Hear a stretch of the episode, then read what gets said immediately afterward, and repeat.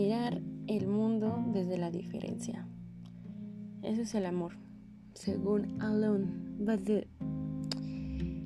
El chiste es que esto va a ser como mm, cosas que pienso mientras estudio literatura dramática y teatro. Exacto.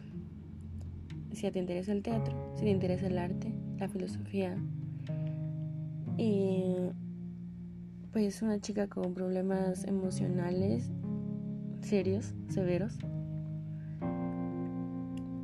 Y además, dolida, güey. Dolida de la vida y del amor. Yo creo que les va a interesar. Quédense.